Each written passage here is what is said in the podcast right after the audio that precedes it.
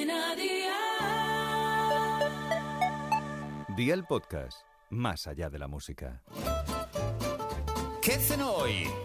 Con Masito. Hola familia, presta atención a la cena que te traigo hoy con Aldi, donde encuentras de todo para comer bien a precios siempre bajos. Los filetes que vamos a cocinar hoy son ideales incluso para los más pequeños de la casa, porque si no le gustan las verduras, las podemos triturar con un poco de caldo y listo. Así que vea por la libreta y toma nota de los ingredientes que te doy la receta. 6 filetes de lomo de cerdo adobado, medio pimiento rojo cortado en tiras, una cebolla cortada en trozos muy pequeños, un calabacín partido también en trozos muy pequeños, dos tomates medianos cortados en dados, sal, pimienta, aceite de oliva virgen extra y orégano. ¿Empezamos con la preparación? Pues venga, ¡al lío!